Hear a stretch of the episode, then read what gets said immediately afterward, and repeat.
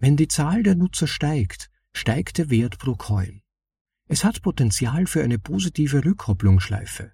Mit zunehmender Nutzerzahl steigt der Wert, was weitere Nutzer anlocken könnte, um vom steigenden Wert zu profitieren. Satoshi Nakamoto am 18.02.2009 Ich lese die besten Bitcoin-Texte im Space und übersetze sie, damit ihr sie bequem anhören könnt. Unterwegs oder daheim. Mein Name ist Rob und das ist eine weitere Episode von bitcoinaudible.de.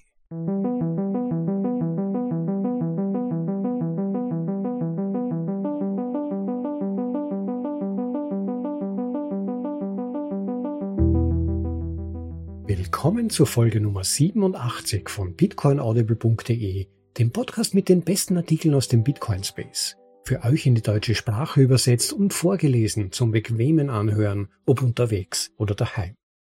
Ja, Erfolg ist, wenn man trotzdem lacht oder so ähnlich geht das Sprichwort. Vor kurzem habe ich herausgefunden, dass ein anderer Podcast unseren Slogan nahezu identisch übernommen hat. Aber ich nehme es positiv, ich sehe es als Zeichen, dass das Konzept gut ankommt und dass es respektiert wird und du einfach weiter wie gehabt.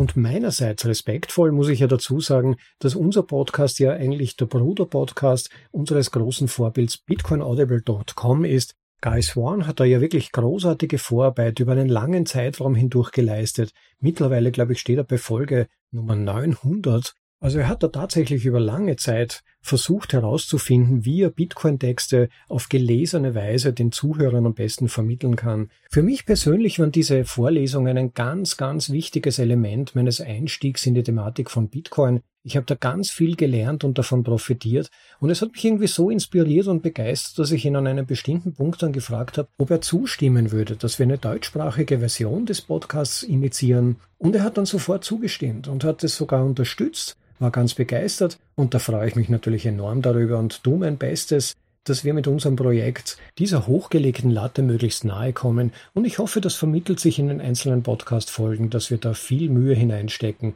und zum anderen hoffe ich natürlich aber auch, dass sie auch für euch ähnlich nützlich sind, wie sie das für mich einst waren.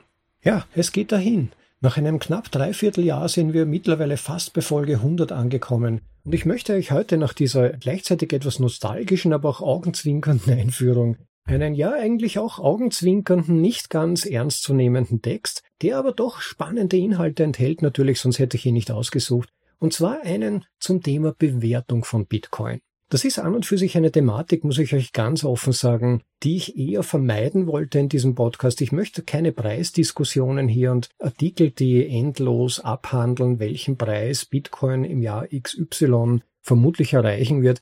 Ich mag diese Diskussionen nicht. Wie ihr sicher schon erkannt habt, geht es mir mehr um Bitcoin in seinem gesellschaftlichen Wert, in seinem Wert, das Finanzsystem an sich zu verändern. Ob jetzt Bitcoin im Jahr 2025 80.000 Euro oder 36.000 Euro oder von mir aus 360.000 Euro kostet, ist mir eigentlich da zweitrangig offen gesagt. Das betrifft mich natürlich und selbstverständlich würde man sich wünschen, dass der Preis möglichst hoch sein wird, aber im Endeffekt geht es darum, möglichst hohe Autonomie über sein Geld, über den erarbeiteten Wert zu haben.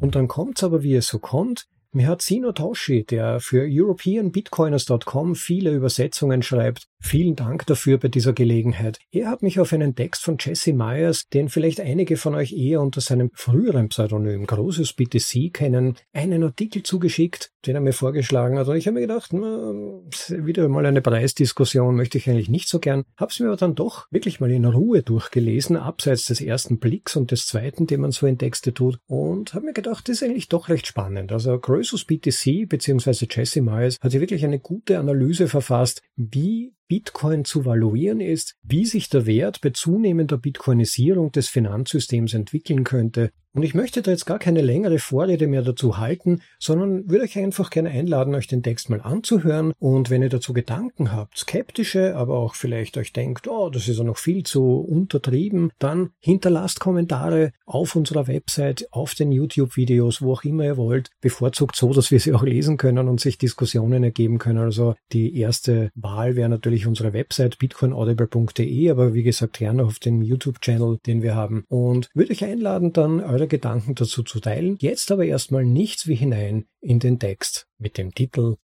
Die Bewertung des vollen Potenzials von Bitcoin von Jesse Myers. Im Originaltitel Bitcoins Full Potential Valuation. Erstübersetzung Sinotoshi für EuropeanBitcoiners.com. Jeder verfängt sich im Unkraut. Wir hören von Bitcoin und hinterfragen die Details, dann verbringen wir viel Energie damit herauszufinden, ob die Vielzahl von Projekten, die behaupten, besser als Bitcoin zu sein, das tatsächlich sind. Nach einigen Stunden Recherche scheint die Antwort Ja zu sein. Nach tausenden Stunden Recherche ist die unveränderliche Schlussfolgerung eindeutig Nein. Aber während wir über all diese Details nachdenken, versäumen wir es, einen Schritt zurückzutreten und ein paar wesentliche Fragen zu stellen, die wirklich wichtig sind. Wie zum Beispiel, was ist die Ursache für den bisherigen Wertzuwachs und die Volatilität von Bitcoin? Und wird dies auch in Zukunft der Fall sein? Kurz gesagt, zunehmende Knappheit ist der Wachstumsmotor von Bitcoin und ja, es wird weitergehen. Lese, höre meinen vorherigen Artikel für eine vollständige Erklärung. Eine weitere wichtige Frage, wie hoch kann es gehen? Wo liegt die Obergrenze für Bitcoin? Dies wird in diesem Artikel beantwortet. Es ist eine so einfache Frage, aber wir vergessen, lang genug hinauszuzoomen, um sie zu betrachten. Was ist das Wertversprechen von Bitcoin wirklich? In welchem Markt konkurriert Bitcoin? Wie groß ist dieser Markt? Und wenn wir erst einmal ein Gefühl dafür haben, wie groß kann dieses Ding werden? Was wäre die Bewertung von Bitcoin bei Verwirklichung seines vollen Potenzials? Zur ersten Frage. In welchem Markt konkurriert Bitcoin? Die meisten Leute denken bei Bitcoin an eine Währung. Das ist zwar richtig, führt aber zu Verwirrung, weil Bitcoin viel mehr als eine Währung ist. Er ist ein Wertaufbewahrungsmittel, wie Gold. Tatsächlich ist Bitcoin digitales Gold, entwickelt um die Stärken von Gold weiter zu verbessern und die Schwächen von Gold zu beheben. Das bedeutet, dass Bitcoin mit Gold und anderen Wertaufbewahrungsmitteln konkurriert. Das ist also sein Markt, der Wert selbst. Wir sind es nicht gewohnt, über Wertaufbewahrungsmittel als einen Markt zu denken. Wir sprechen über Märkte immer nur in Bezug auf Unternehmen, die miteinander konkurrieren und denken daher automatisch in diesen Begriffen. Daher müssen wir Bitcoin nicht in eine Branche einordnen. Also ist es der Zahlungsverkehr? Ist es das Bankwesen? Ist es die Ausgabe von Währungen? Um zu erkennen, dass Wertaufbewahrungsmittel ein eigener Markt sind, getrennt von Unternehmen, die in Branchen konkurrieren. Bitcoin konkurriert nicht in einer Branche. Eine Branche ist ein spezifischer Bedarf an einer Ware oder Dienstleistung, die Unternehmen anbieten und für die Kunden bezahlen. Die Gesamtsumme aller wirtschaftlichen Aktivitäten in allen Branchen ist die Wirtschaft. Man denke an das BIP, das Bruttoinlandsprodukt. Die Wirtschaft produziert Werte, also Gewinne, aber dann wird dieser Wert irgendwo gelagert, und zwar in Wertaufbewahrungsmitteln. Bei diesen Vermögenswerten kann es sich um gewinnbringende Vermögenswerte handeln oder sie werden vor den Menschen einfach geschätzt, weil sie nützlich, schön, knapp oder bedeutsam sind. Verschiedene Vermögenswerte werden aus unterschiedlichen Gründen geschätzt und unterscheiden sich in ihren Eigenschaften als Wertaufbewahrungsmittel. Einige gewinnen an Wert, andere behalten ihre Kaufkraft, wieder andere verlieren im Laufe der Zeit an Wert. Mit diesem Thema beschäftige ich mich ausführlich in meinem Artikel Asset DNA, wenn du den Gedankengang hinter der hier gezeigten Visualisierung verstehen möchtest. Und an dieser Stelle wird dann eine kleine Grafik der Entwicklung von Wertaufbewahrungsmitteln bzw. Vermögenswerten im Laufe der Zeit und in Bezug auf ihren Wert gezeigt. Und da zeigt sich natürlich, dass zum Beispiel bei Konsumation im Laufe sehr kurzer Zeit der Wert des entsprechenden Mittels sehr absinkt. Dann gibt es Vermögenswerte mit Werteverfall mit relativ hohem, wie zum Beispiel Autos oder Gebäude. Dann gibt's inflationäre Assets, wo im Laufe der Zeit der Wert ebenfalls abfällt, aber doch ein wenig geringer als die vorigen, wie zum Beispiel inflationäre Vermögenswerte, also etwa Fiat-Währungen oder zum Beispiel auch Luftmeilen. Dann gibt's sogenannte rare Assets, also rare Vermögenswerte die im Laufe der Zeit leicht an Wert zunehmen. Dazu gehört zum Beispiel Gold, Land und manche Kunstgegenstände oder Sammelgegenstände. Dann gibt es da noch Aktien und Wertpapiere, das sind im Prinzip begrenzte Vermögenswerte mit wirklichen Gewinnabwürfen oder Wachstum. Und dann zuletzt gibt's noch Bitcoin. Im Laufe der Zeit stark an Wert zunehmend, ein begrenztes Asset, ein begrenzter Vermögenswert mit zunehmender Rarheit, zunehmender Knappheit und frühem Wachstum. Und im Prinzip illustriert die Grafik, dass der Wert von Bitcoin im Verlauf der Zeit über längere Sicht im Vergleich mit anderen Vermögenswerten am meisten steigt. Bitcoin konkurriert mit Wertaufbewahrungsmitteln. Das bedeutet Gold, aber auch Anleihen, Immobilien und Aktien. Tatsächlich bedeutet es, dass Bitcoin mit allen Vermögenswerten konkurriert, weil alle Vermögenswerte als Wertaufbewahrungsmittel dienen, mit unterschiedlichem Erfolg, wie die obige Grafik zeigt. Zweitens, was legt die Obergrenze für die Bewertung von Vermögenswerten fest? Dies ist ein Teil des Puzzles, der normalerweise nicht beachtet wird. Verschiedene Vermögenswerte haben unterschiedliche Obergrenzen. Das heißt den prozentualen Anteil am globalen Vermögenskuchen, den sie realistischerweise ausmachen können. Der Grund dafür ist, dass die Bewertung der einzelnen Vermögenskategorien durch Schlüsselvariablen in den jeweiligen Bewertungsgleichungen eingeschränkt wird. Der Wert eines Unternehmens wird durch zwei Hauptfaktoren bestimmt. Die erwarteten künftigen Cashflows und der Abzinsungssatz für diese Cashflows. Mit anderen Worten, wie viel Geld kann ein Unternehmen realistischerweise einnehmen und wie niedrig werden die Zinsen in der Zukunft sein? Je niedriger die Zinssätze, desto besser für die Unternehmensbewertung, da niedrigere Zinssätze bedeuten, dass der Wert künftiger Cashflows in der Bewertungsgleichung weniger stark diskontiert wird. Bei Immobilien verhält es sich ähnlich. Der globale Immobilienwert wird a durch die erwarteten künftigen Cashflows für Miet- und Gewerbeimmobilien, b. die Hypothekenzinsen, je niedriger die Zinsen, desto größer die Schuldenlast, die ein Käufer auf sich nehmen kann, und c. das neu geschaffene Angebot begrenzt. Die Zahl der Neubauten steigt tendenziell an, wenn sich Immobilienblasen bilden, da die Bauunternehmen versuchen, ein größeres Angebot zu schaffen, um von den gestiegenen Preisen zu profitieren. Rohstoffe unterscheiden sich insofern, als dass die Zinssätze kein primärer Faktor sind, der dazu beiträgt, eine Obergrenze für die Bewertungen festzulegen. Stattdessen werden die Bewertungen von Rohstoffen in erster Linie durch neues Angebot dieser Rohstoffe begrenzt. Bei Gold beispielsweise erhöht sich das für die menschliche Nutzung verfügbare Angebot durch die weltweiten Bergbauaktivitäten jährlich um etwa zwei Prozent. Dieses stetige Wachstum von zwei Prozent pro Jahr hat sich im letzten Jahrhundert bestätigt da die auf einfache Weise erschließbaren Goldvorkommen bereits erschlossen wurden, hat die Technologie den Zugang zu zuvor unerreichten Vorkommen ermöglicht.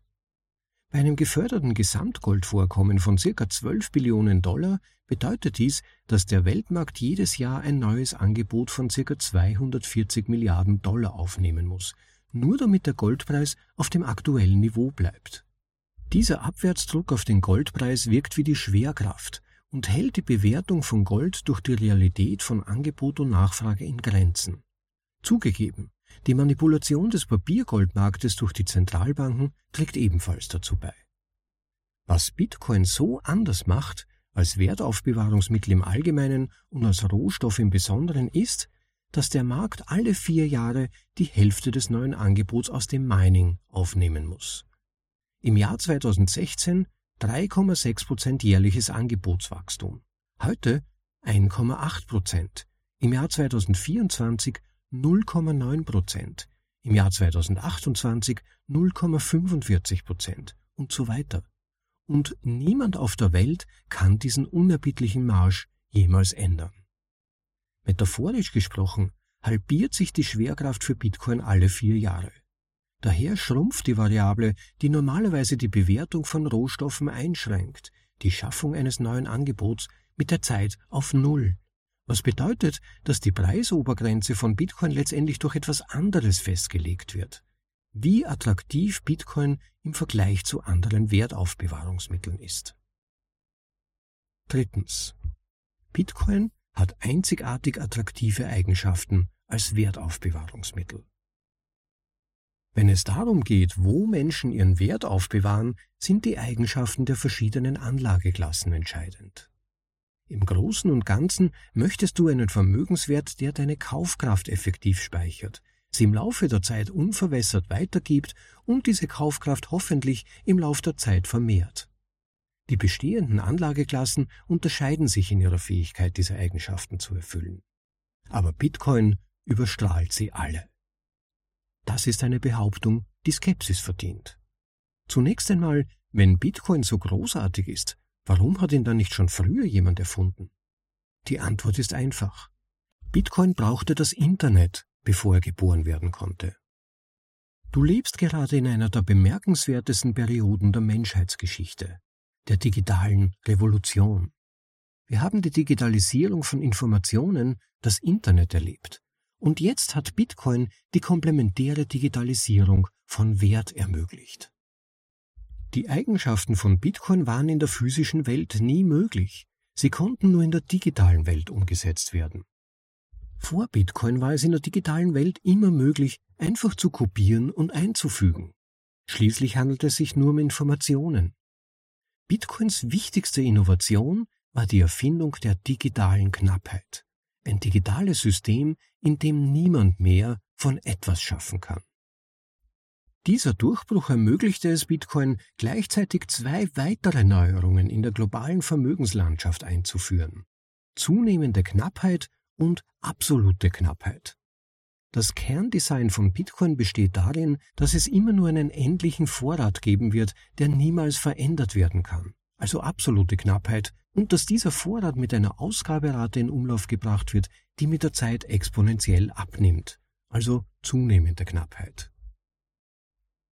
Und an dieser Stelle des Textes hat der Autor die einigermaßen bekannte Grafik der immer weiter sinkenden Ausgabemenge an Bitcoin, die sich immer weiter an den Punkt Null annähert, darstellt und gleichzeitig die gesamtverfügbare Menge an Bitcoin, es wird immer nur 21 Millionen Bitcoin maximal geben, die sich im Laufe der Zeit immer weiter abflacht und sich eben diesem Wert von 21 Millionen Bitcoin annähert.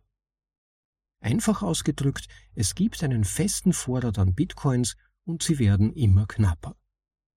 Personen, die sich mit dem Design von Bitcoin intensiv auseinandersetzen, kommen letztendlich zu demselben logischen Schluss. Bitcoin, die heute aufbewahrt werden, werden in Zukunft mehr wert sein, wenn jeden Tag weniger Bitcoin herausgegeben werden. Das ist die unvermeidliche Angebotsnachfragerealität der zunehmenden Knappheit. Und natürlich wird dieser Effekt durch die Tatsache verstärkt, dass nur sehr wenige Menschen diese einfache Realität begriffen haben. Bis jetzt. Je mehr Zeit vergeht, desto mehr Menschen erfahren von Bitcoin und seinen attraktiven Eigenschaften als Vermögenswert. Sieh nur auf dich selbst, wie du gerade diesen Artikel liest, dieser Vorlesung zuhörst. Es entsteht deshalb eine sich selbst erfüllende, spieltheoretische Zwangsläufigkeit, ein Schwunggrad menschlichen Handelns, Bitcoins Fähigkeit, im Laufe der Zeit an Wert zu gewinnen, weil seine zunehmende Knappheit sicherstellt, dass die Nachfrage nach Bitcoin mit der Zeit steigen wird, wenn mehr Menschen davon erfahren. Das neue Angebot geht zurück, während die Nachfrage steigt. Ein Zitat von Satoshi Nakamoto vom 18. Februar 2009. Wenn die Zahl der Nutzer steigt, steigt der Wert pro Coin. Es hat Potenzial für eine positive Rückkopplungsschleife. Mit zunehmender Nutzerzahl steigt der Wert, was weitere Nutzer anlocken könnte, um vom steigenden Wert zu profitieren. Ende des Zitats. Das Ergebnis von all dem? Bitcoin hat eine undenkbare Eigenschaft. Er wird mit der Zeit immer wertvoller. Gold ist gut darin, Kaufkraft zu speichern, aber Bitcoin erhöht die Kaufkraft. Der in Bitcoin gespeicherte Wert wird mit der Zeit immer wertvoller, weil Bitcoin auf zunehmende Knappheit ausgelegt ist. Man muss nur die zugegebenermaßen brutale Volatilität auf dem Weg dorthin überstehen. Zufällig ist dies genau das Gegenteil dessen, wie der Dollar konstruiert ist. Exponentielles Angebotswachstum, also Gelddrucken, führt zu exponentiellem Kaufkraftverfall für jeden Dollar, den man jetzt für die Zukunft spart. Das Design des Dollars macht ihn zu einer schlechten Spartechnologie, weshalb jeder stattdessen in Aktien und Immobilien spart. Aber keine dieser gepriesenen Anlageklassen kann mit Bitcoins bemerkenswerter Kombination aus zunehmender Knappheit und früher Akzeptanzkurve mithalten. Bitcoin ist eine exzellente Spartechnologie für jeden Wert, von dem man möchte, dass er im Zuge seiner Verbreitung unverwässert bleibt und währenddessen an Kaufkraft gewinnt, aufgrund der bemerkenswerten Eigenschaft der zunehmenden Knappheit. Aber wie viel Wert ist da draußen, der nach einem solchen Vehikel sucht? Viertens. Die globale Vermögenslandschaft. Es gibt eine Menge Vermögen da draußen. Alles davon steckt in der einen oder anderen Form von Vermögenswerten. Aber wie sieht das Gesamtbild der globalen Vermögenslandschaft aus? Unglaublicherweise scheint es nirgendwo einen einfachen, umfassenden Überblick darüber zu geben. Also habe ich einen Tag lang recherchiert und Daten für das Jahr 2021 gesammelt und diese Analyse für 2023 aktualisiert. Hier ist das Ergebnis. Und wie erwähnt, wird an dieser Stelle dann eine Grafik, eine grafische Darstellung der verschiedenen Vermögenswerte, und zwar von Bitcoin im Vergleich zu Gold, Kunst, Sammlerstücken, Aktien, Immobilien, Anleihen und Fiat-Währungen gezeigt. Und für Bitcoin muss man dann schon genau hinsehen, um ihn in diesem gigantischen Block von globalen Vermögenswerten überhaupt zu finden. Es ist nur ein ganz kleines Kästchen. Weiter im Text. Dabei werden zweifellos einige Kategorien überbewertet und andere unterbewertet, und einige Teile fehlen vielleicht ganz. Der Punkt ist, dass dies ein grober Überblick über den Wert der Welt ist. Es handelt sich um einen insgesamt etwa 900 Billionen, also 10 hoch 12 US-Dollar.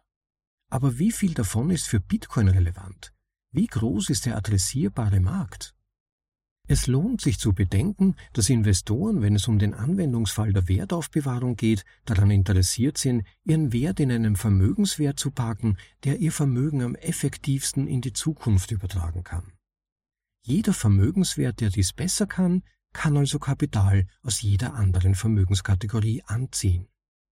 In diesem Sinne ist der gesamte von Bitcoin adressierbare Markt, also Total Addressable Market, TAM, die Bilanzsumme der gesamten Welt.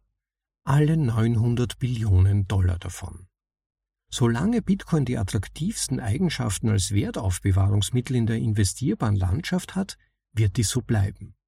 Bitcoin ist ein schwarzes Loch in der Weltbilanz.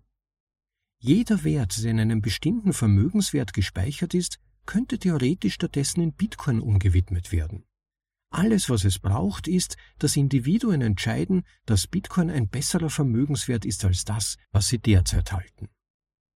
Derzeit beträgt die kollektive Allokation der Welt in Bitcoin nur 0,05 Prozent, also 0,4 Billionen von 900 Billionen US-Dollar. Das ist ein Zweitausendstel des globalen Vermögenswertes. Angesichts dessen müssen wir uns eine wichtige Frage stellen. Wenn sich die Mechanismen von Bitcoin weiterhin bewähren, was dazu führt, dass er alle vier Jahre zuverlässig an Wert gewinnt, werden dann mehr als 0,05 Prozent des weltweiten Kapitals erkennen, dass sie in einen solchen Vermögenswert investiert sein wollen? Ich denke, die einzige logische Schlussfolgerung ist ja. Aber wie viel Kapital kann Bitcoin realistischerweise anziehen? Wo liegt die Obergrenze für die Bewertung von Bitcoin? Fünftens. Bewertung des vollen Potenzials von Bitcoin. Bitcoin-Enthusiasten machen oft den Fehler zu Schlussfolgern, dass der potenzielle Wert von Bitcoin unendlich ist. In Dollar ausgedrückt ist dies richtig, da es keine Grenze für die Entwertung des Dollars in der Zukunft gibt, siehe Weimarer Republik oder Simbabwe. Aber es ist unrealistisch in realen Werten, relativ zu anderen Vermögenswerten. Die Wahrheit ist, dass Bitcoin in relativer Konkurrenz zu anderen Wertaufbewahrungsmitteln steht, die alle einzigartige Wertvorstellungen haben. Eine wohlhabende Person wird wahrscheinlich nicht ihre Villa oder ihren wertvollen Rembrandt verkaufen, um Bitcoin zu kaufen, sondern eher einen Teil ihres Anleihenportfolios verkaufen, weil sie glaubt, dass Bitcoin den beabsichtigten Zweck des Haltens von Anleihen, also Wertvermehrung in die Zukunft und Erzielung einer bescheidenen nominalen Rendite zum Ausgleich der Inflation, besser erfüllt. Selbst wenn Bitcoin der beste Vermögenswert ist, den es gibt, ist es töricht zu erwarten, dass sich jeder irgendwann dazu entschließen wird, zu 100% in Bitcoin zu investieren. Aber es ist auch unrealistisch zu erwarten, dass Bitcoin ein Anteil von 0,05 Prozent in der Weltbilanz bleiben wird. Durch die Bewertung jedes Wertaufbewahrungsmittels ist es möglich abzuschätzen, welcher Prozentsatz des Wertes, der in jedem Wertaufbewahrungsmittel gespeichert ist, in Bitcoin umgeschichtet wird, sobald die Welt kollektiv die unvergleichlichen Eigenschaften von Bitcoin verstanden hat. Diese Übung führt letztendlich zu einer vollständigen potenziellen Bewertung von Bitcoin in heutigen Dollar. Hier ist, was ich für eine vernünftige, sogar konservative Schätzung des vollen Potenzials von Bitcoin halte.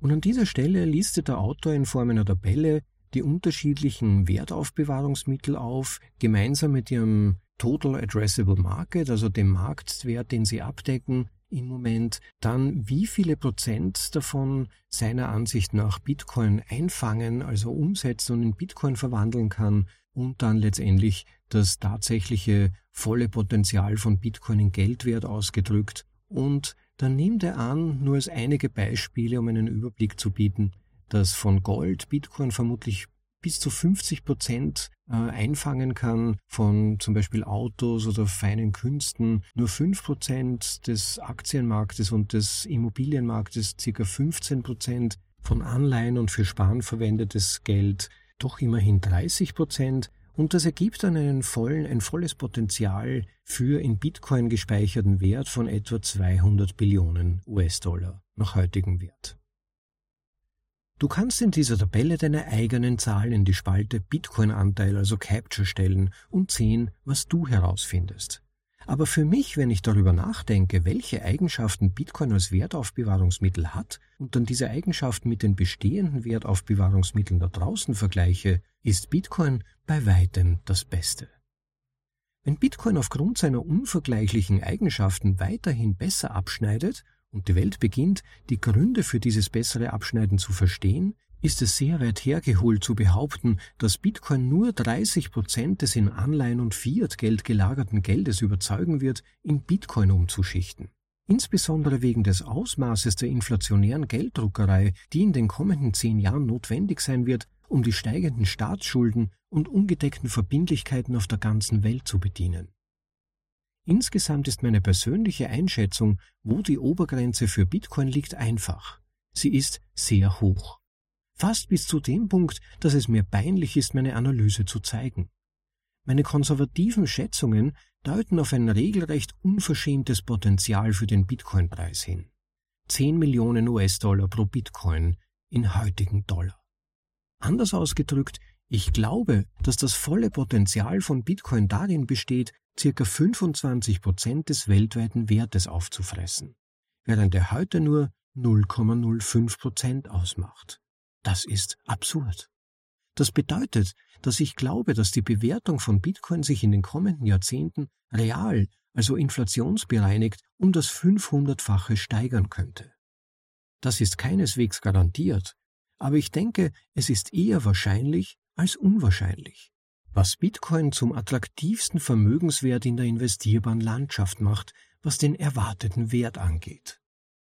Selbst wenn du glaubst, dass es nur eine zehnprozentige Chance gibt, dass die Analyse hier korrekt ist, bedeutet das, dass der erwartete Wert für Bitcoin eine Verfünfzigfachung ist.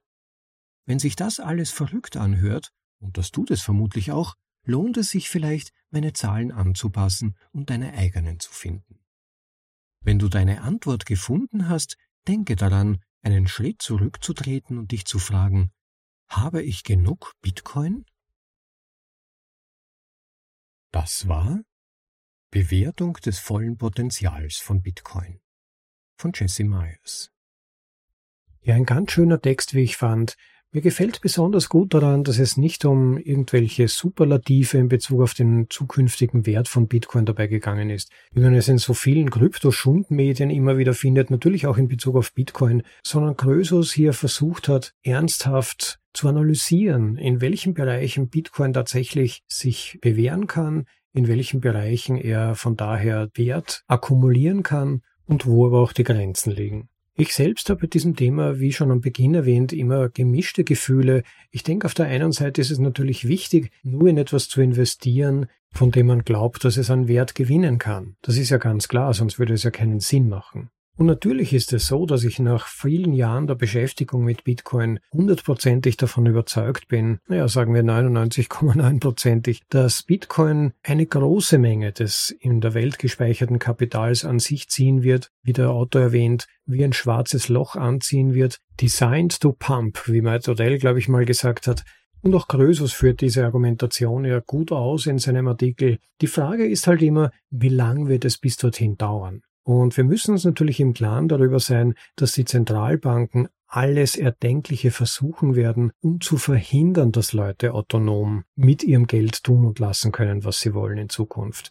Der Trend geht eindeutig in Richtung Kontrolle, möglichst zentral, möglichst digital, möglichst mit persönlichen IDs und der Sack geht immer mehr zu und wir wissen nach Covid, wie ein Großteil der Bevölkerung im Endeffekt, wenn es wirklich hart auf hart geht, zustimmen werden und alles mittun werden, was vorgegeben wird. Zum Teil mit Marketing, mit Propaganda, aber zum anderen auch mit eiskalter Erpressung. Und das ist ein Faktor, den man einbeziehen muss. Und persönlich denke ich, es kann sein, dass wir aus welchen Gründen auch immer darüber hinwegkommen, sozusagen so eine Hintertür finden oder plötzlich unerwartete Ereignisse passieren, die dann letztendlich Bitcoin sogar schon sehr früh zum Durchbruch verhelfen, das ist keineswegs ausgeschlossen. Ich würde auch nicht mal sagen unwahrscheinlich. Andererseits kann es aber natürlich auch passieren, dass wir durch eine neuerliche Phase von Sklaverei, von Unterdrückung, von Aufständen, Kriegen durch müssen, damit Bitcoin letztendlich am Ende siegreich als neues Geld hervorgehen kann. Vielleicht nach einer langen Phase der Nichtnutzung, des Verbots, der Unterdrückung. Aber trotzdem, es ist nicht totzukriegen. Das heißt, die langfristige Perspektive ist auf jeden Fall positiv für Bitcoin, würde ich meinen. Aber die Frage ist halt, wann wird das passieren? Aber wie eingangs schon erwähnt, ist halt die Grundsatzfrage, ob man wirklich es darauf anlegen will, beziehungsweise für sich selbst, für seine eigene psychische Verfassung es will, dass man auf Preis spekuliert, dass man im Prinzip womöglich das Ziel erreichen muss für sich, dass Bitcoin nach dem nächsten Halving vier oder fünfmal so viel wert ist. Ich denke mir, das ist eine gefährliche Sackgasse, weil wenn das dann nicht passiert, dann ist die Versuchung natürlich groß, dass man, wie man so schön sagt, den Hut draufhaut und kapituliert. Vielleicht ist es aus diesem Grund aber auch generell besser, von vornherein sich zu sagen, es geht um die eigentlichen inneren Werte, wenn man so will, von Bitcoin.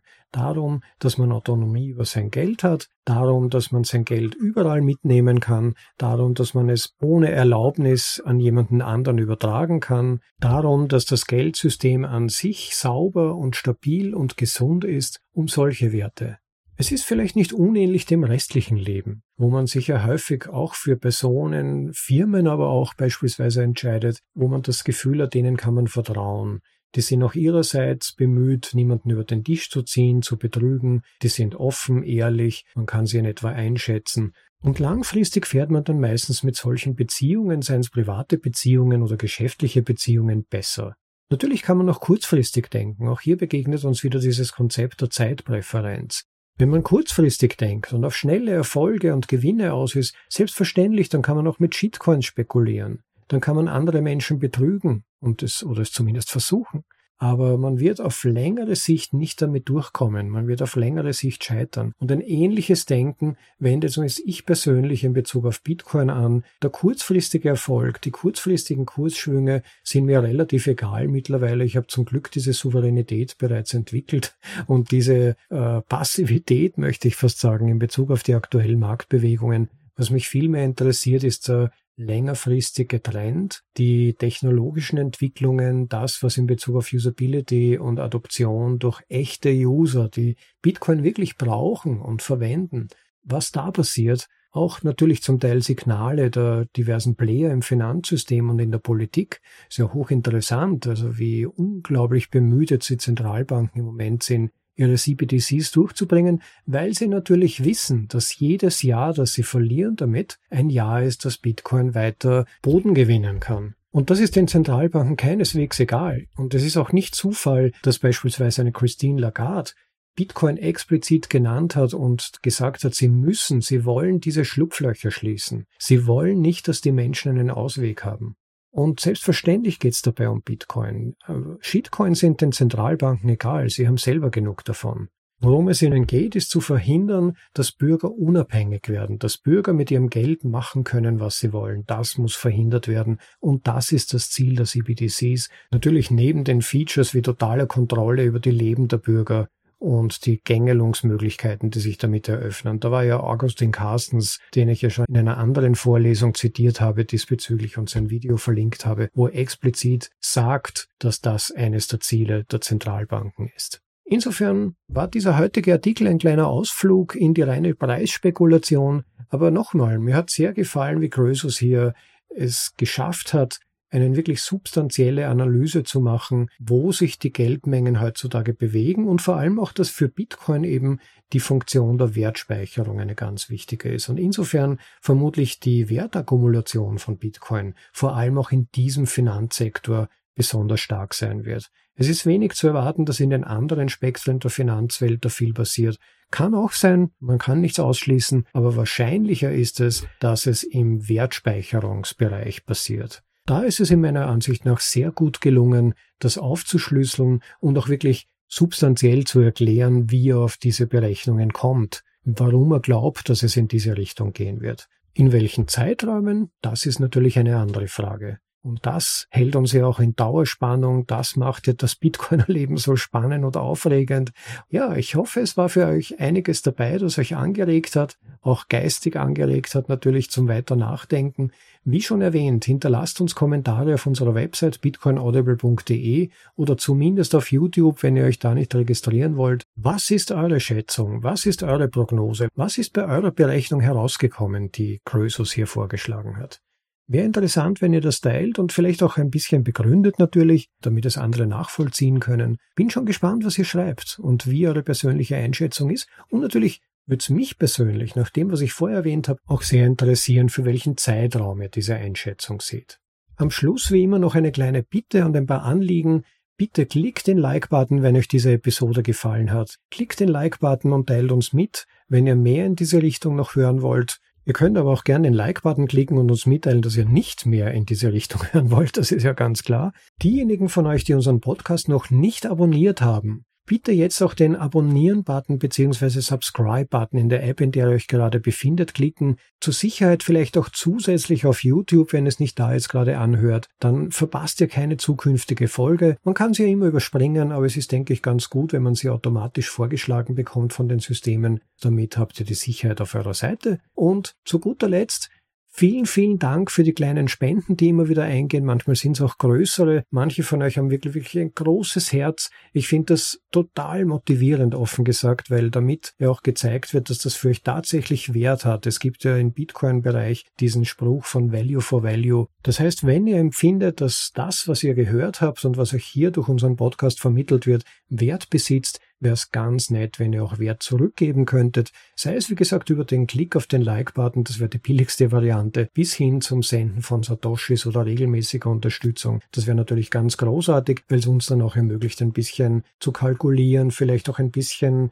mehr zu investieren in unser Projekt und so weiter. Brauche ich euch nicht erzählen, ist eh ganz klar. Wer sich das Herz fassen kann, vielen, vielen Dank. Aber natürlich gibt es auch die Möglichkeit in Podcast 2.0 Apps, wie zum Beispiel Fountain oder Breeze. In der Breeze Wallet gibt es ja diese Funktion, auch Podcasts anzuhören, auch regelmäßig kleine Sites-Beträge zu schicken, mit Streaming einfach per laufender Minute sozusagen Beträge zu überweisen. All diese Dinge helfen und ob ihr da jetzt etwas dazu schreibt oder nicht, am Ende des Tages geht es um Value for Value und das ist das, was zählt. Und dabei möchte ich es mal für heute dabei stehen lassen. Ich hoffe, dieser kleine Ausflug in die Welt der Preisspekulation hat euch gefallen und interessiert und würde mich freuen, wenn ihr beim nächsten Mal wieder dabei seid. Für heute noch einen super Tag, genießt das Leben und wie gesagt, bis zum nächsten Mal. Ciao, euer Rob.